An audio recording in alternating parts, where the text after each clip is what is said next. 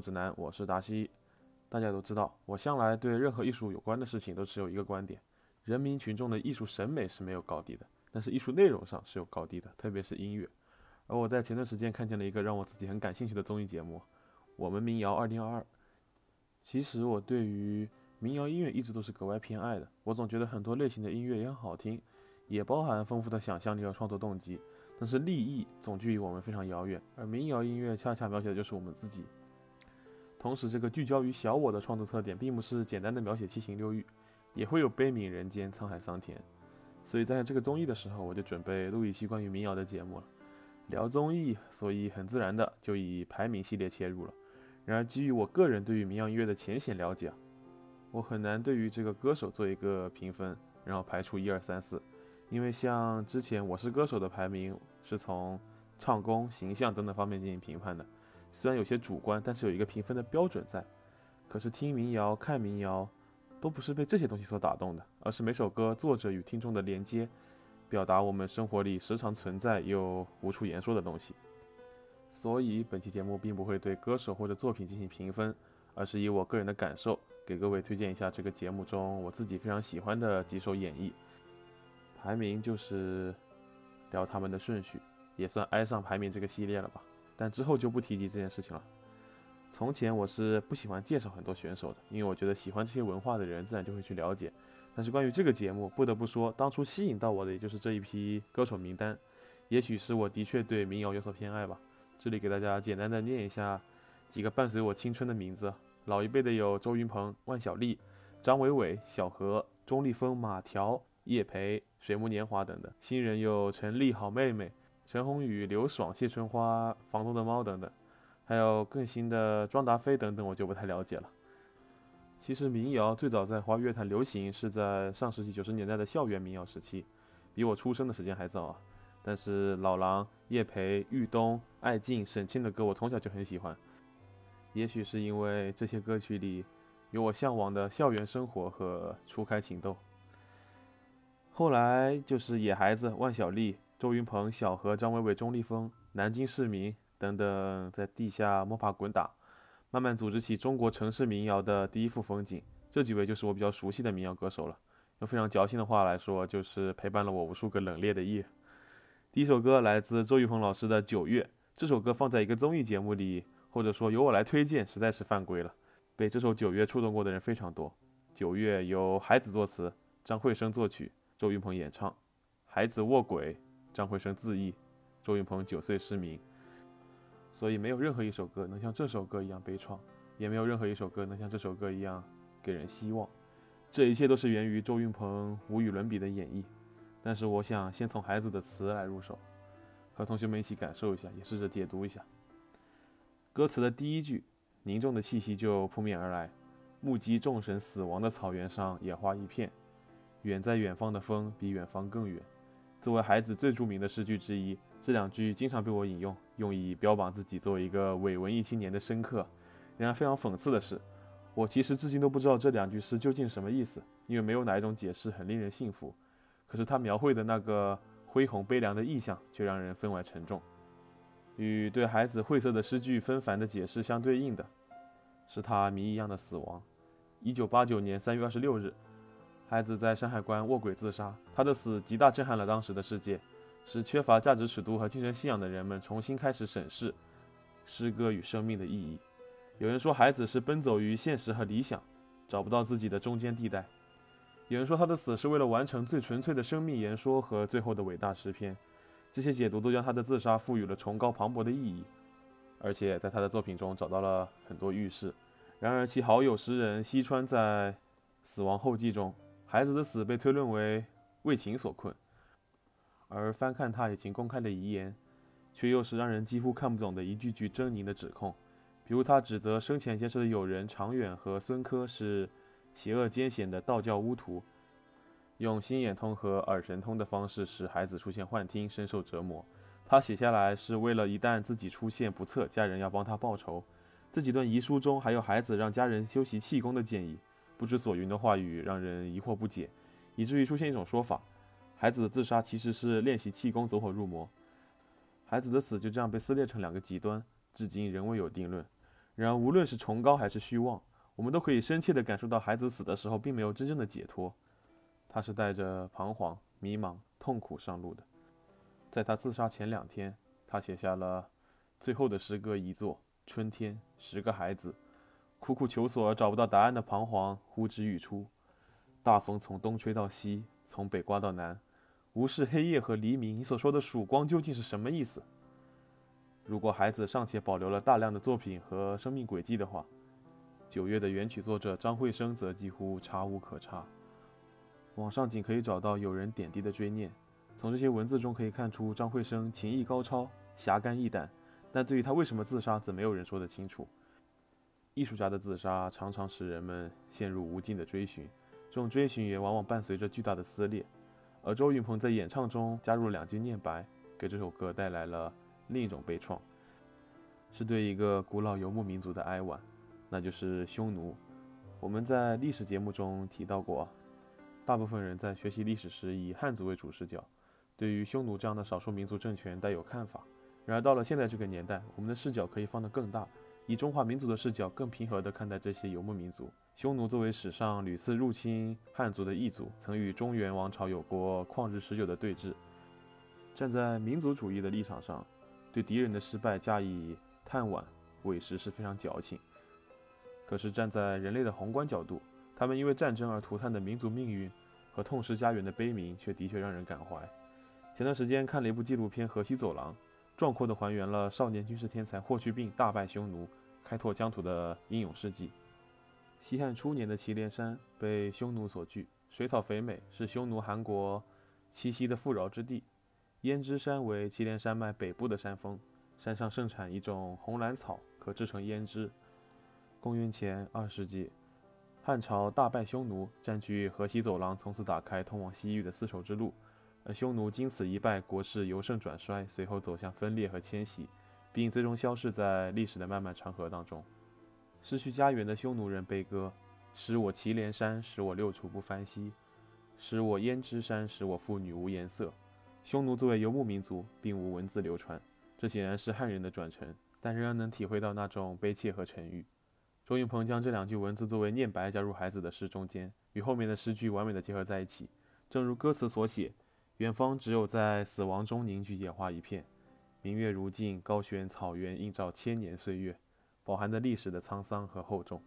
整首歌中，一个叫木头，一个叫马尾，这句歌词长久而又低回的吟唱，听得人悲从中来，不可断绝。作为一个九岁起失明的民谣歌手，周云鹏用自己敏锐的耳朵和令人称奇的创造力，在张惠生的基础上，对九月做了重新的编曲，给孩子的诗歌赋予了另一种生命。如今，无论我们怎样追寻，我们都不可能再回到孩子所处的过去。今天的我们早已沉沦在物质的欲望中，找不到出口。无论你是贫穷还是富有，你都在为更大的房子、更好的车子而奔波而焦灼。我们早已失去了叩问生命、上下求索的环境和耐心。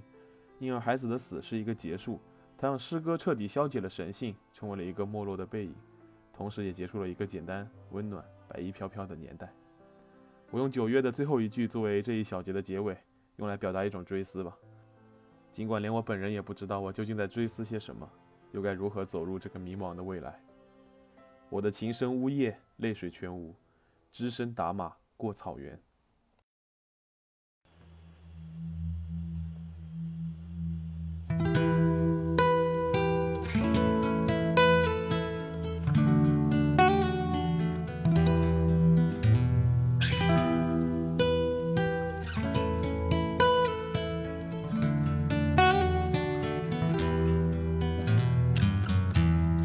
无计众生死亡的草原上，野花一片。远在远方的风，比远方更远。我的琴声呜咽，我的泪水全无。我把远方的远归还草原，一个叫木头，一个叫马尾，一个叫木头，一个叫马尾，一个叫木头，一个叫马尾，一个叫木头，一个叫马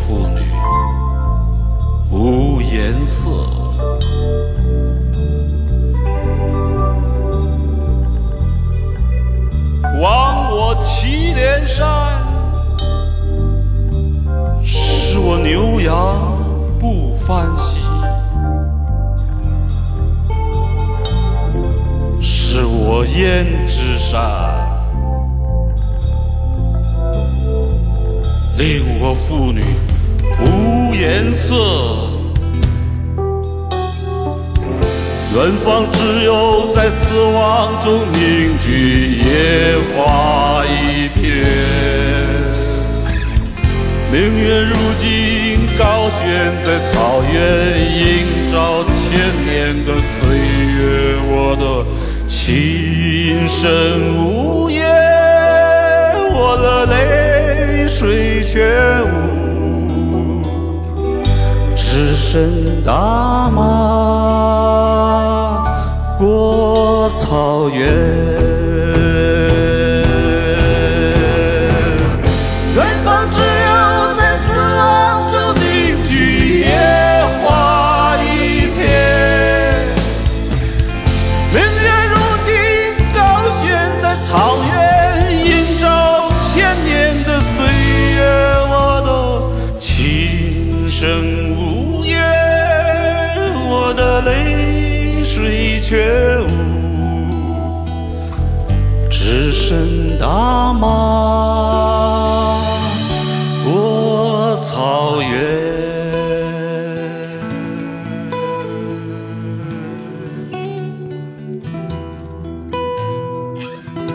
一个叫木头，一个叫马尾，一个叫木头，一个叫马尾，一个叫木头，一个叫马尾。一个叫木头，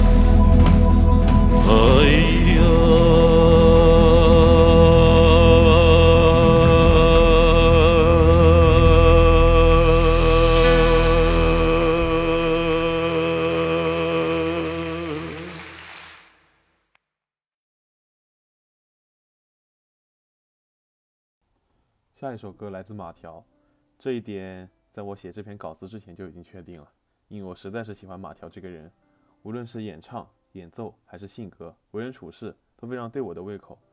然而，对于要选择哪一首歌来推荐，却着实让我犹豫了很久。封锁线和给给，这都是我特别喜欢的歌，不同的时期感受不同吧。最后，我决定在节目里给大家推荐《封锁线》，那是因为这首歌让我流了不止一次眼泪。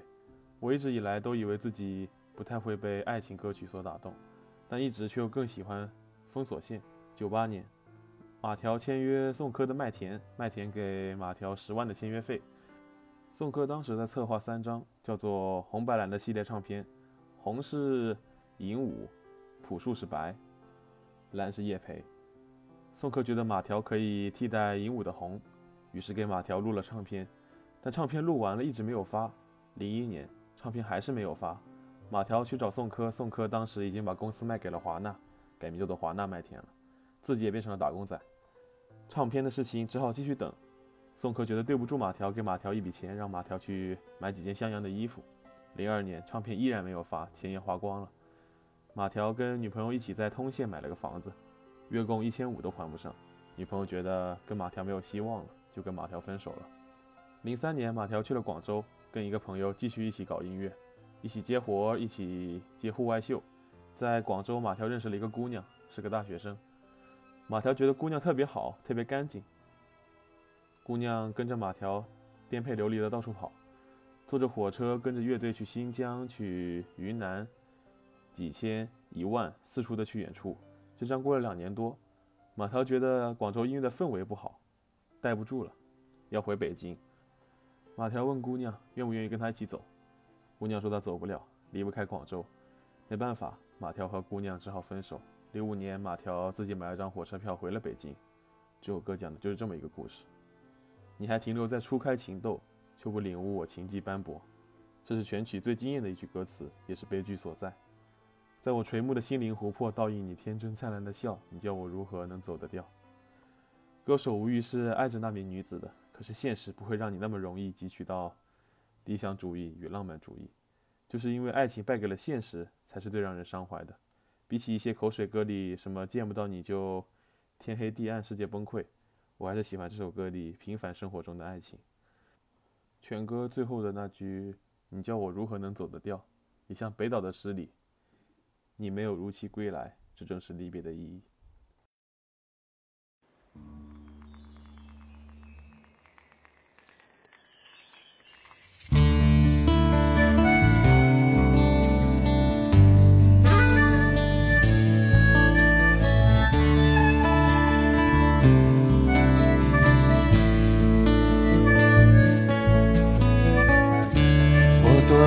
为自己设计多年的阴影里，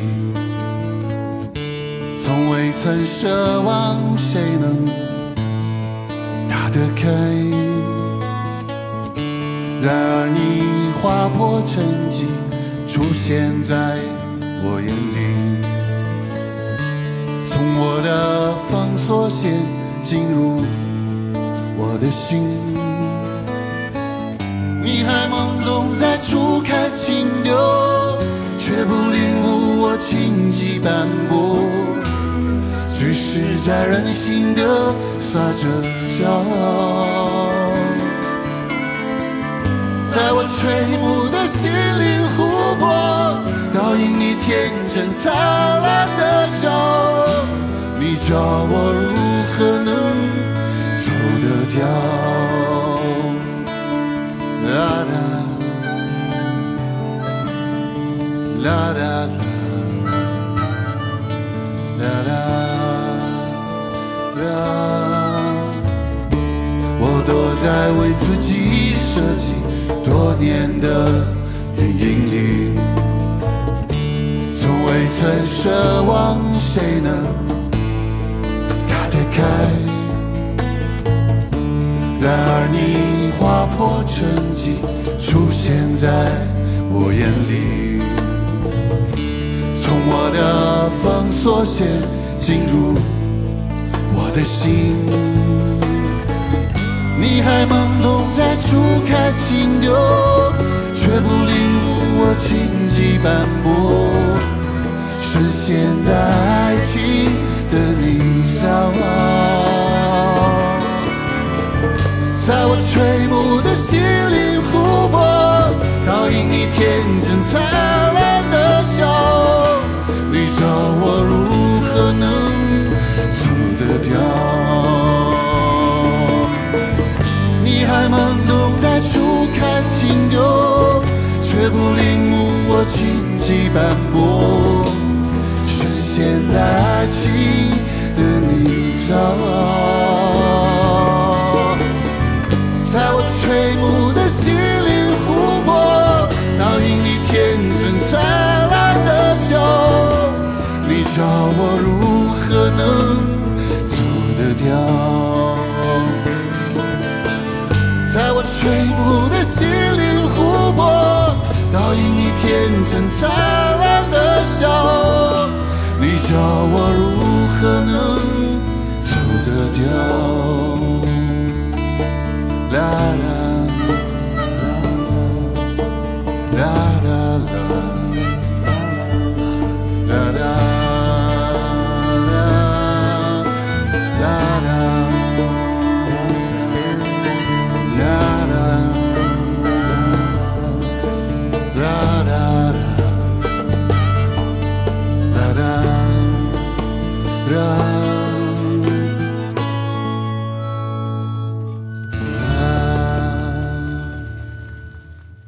下一个作品是许君的《自己》，这首歌和这个人我一直都是有所耳闻的。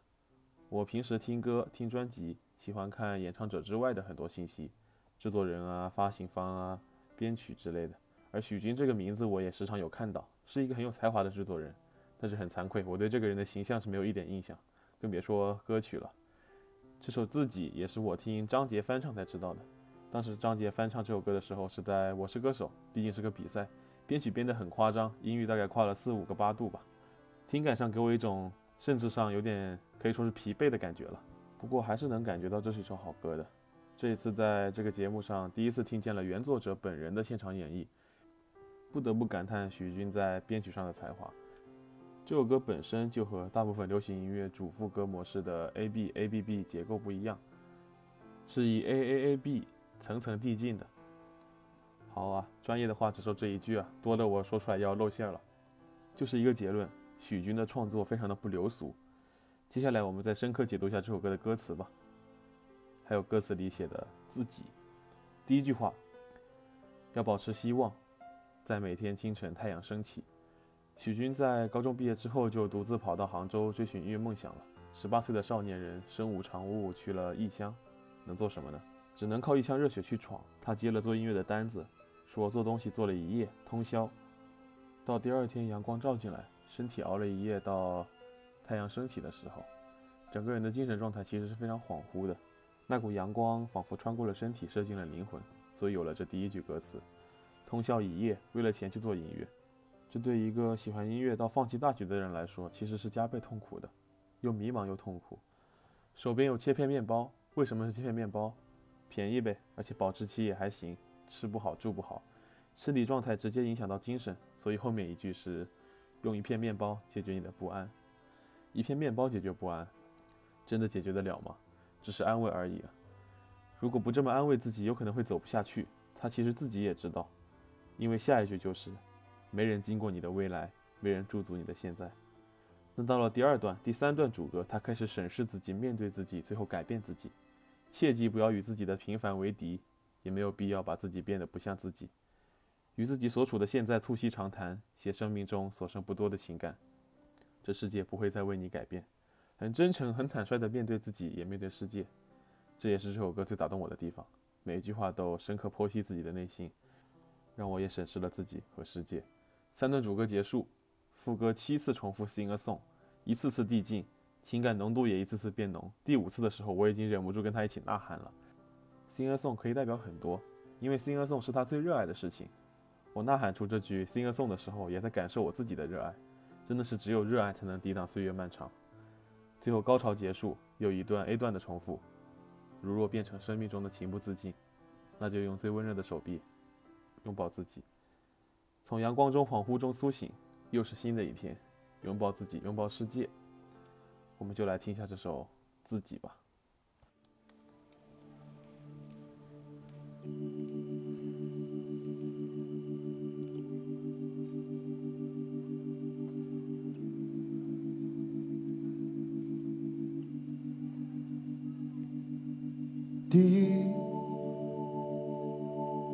要保持希望，在每天清晨太阳升起，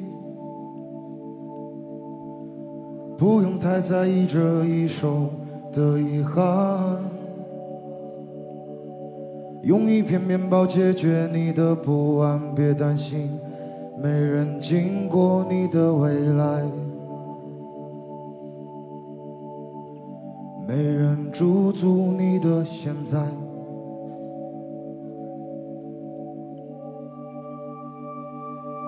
第二，切记不要与自身的平凡为敌，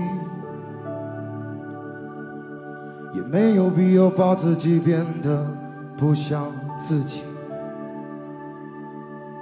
你曾慌乱过你的年华，释然，你们的一天都一样。面对是同一个，同一个太阳。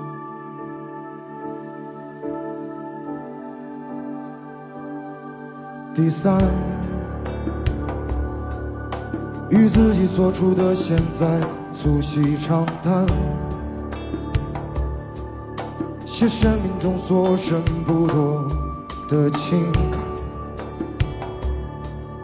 这世界不会再为你改变，只怕旧人气消耗殆尽，或者用力的喘息。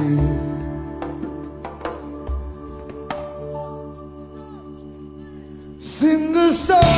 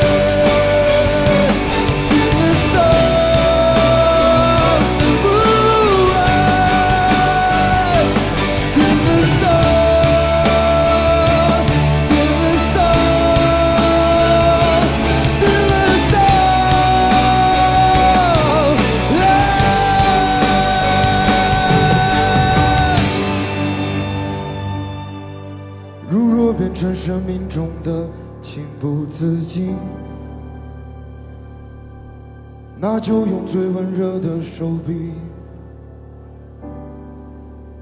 拥抱自己。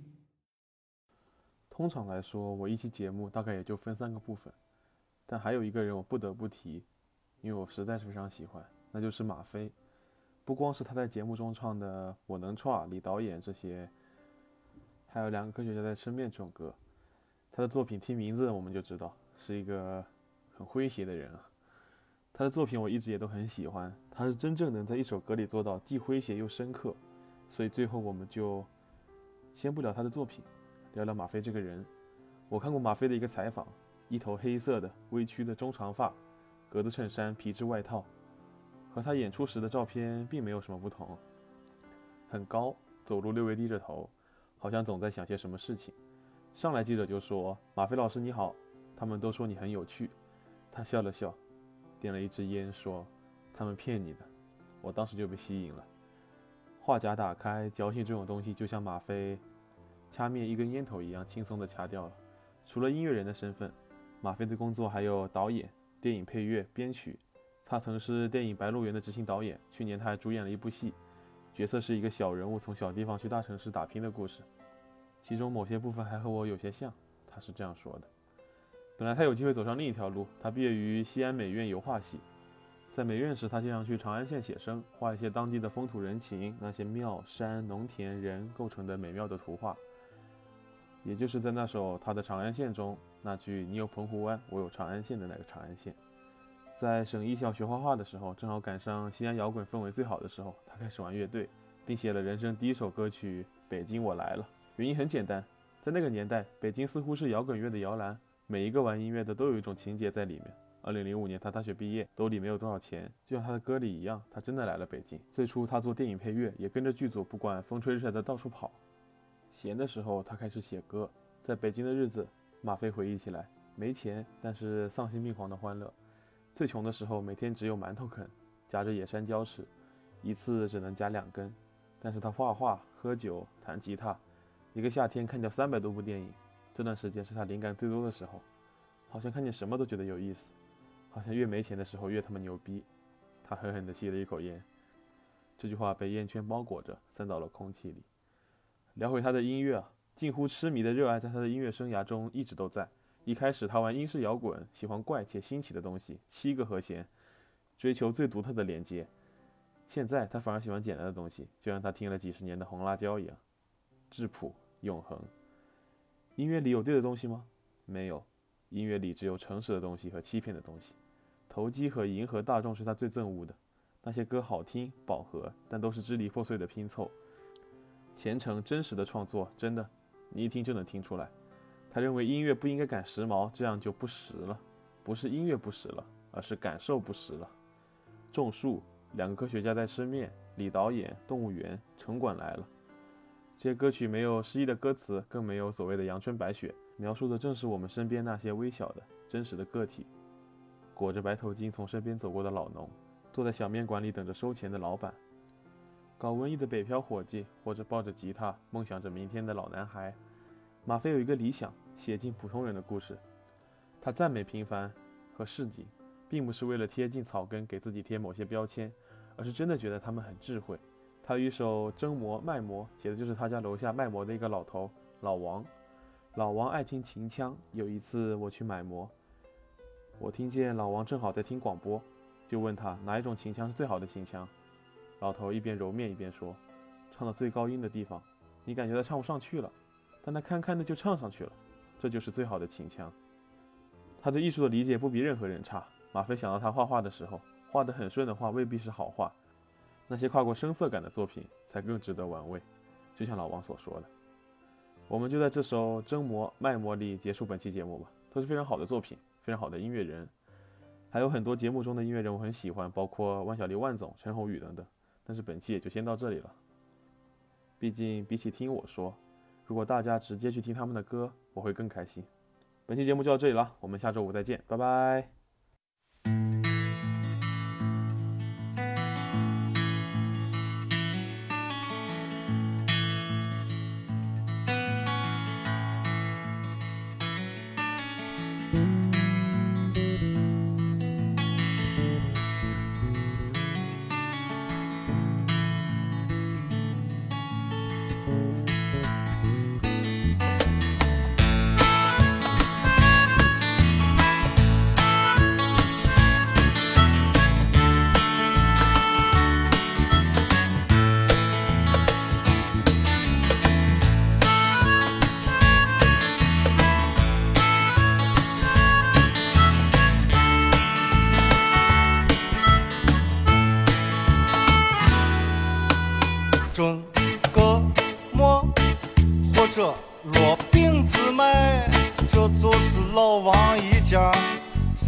人的生活，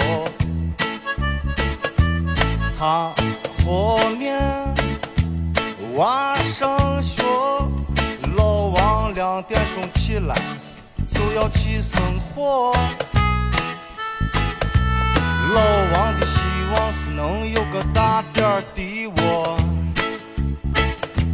出去卖馍也不用看人家的脸色。干燥把馍装上三轮车，踏踏实实去生活。老王把他的蓝帽子戴在头上，一天就是为了挣馍忙。娱乐圈发生了啥事，他都不去想。把馍蒸好再放到咱的饭桌上。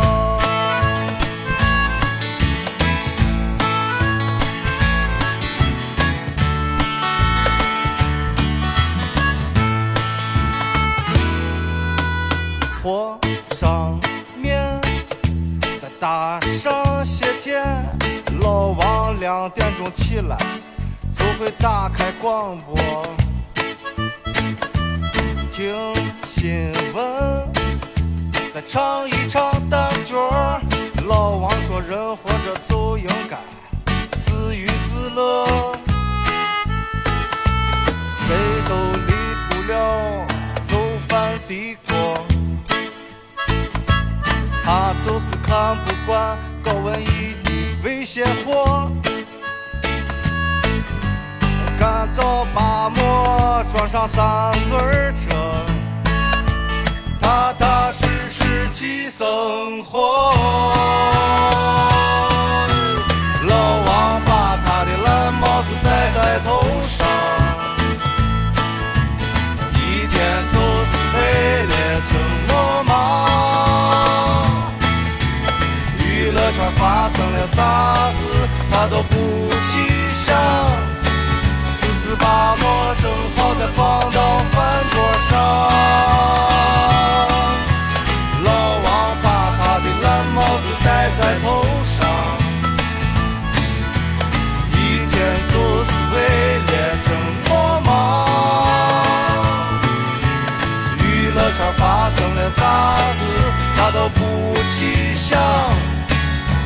只是把墨整好再放倒在的饭桌上。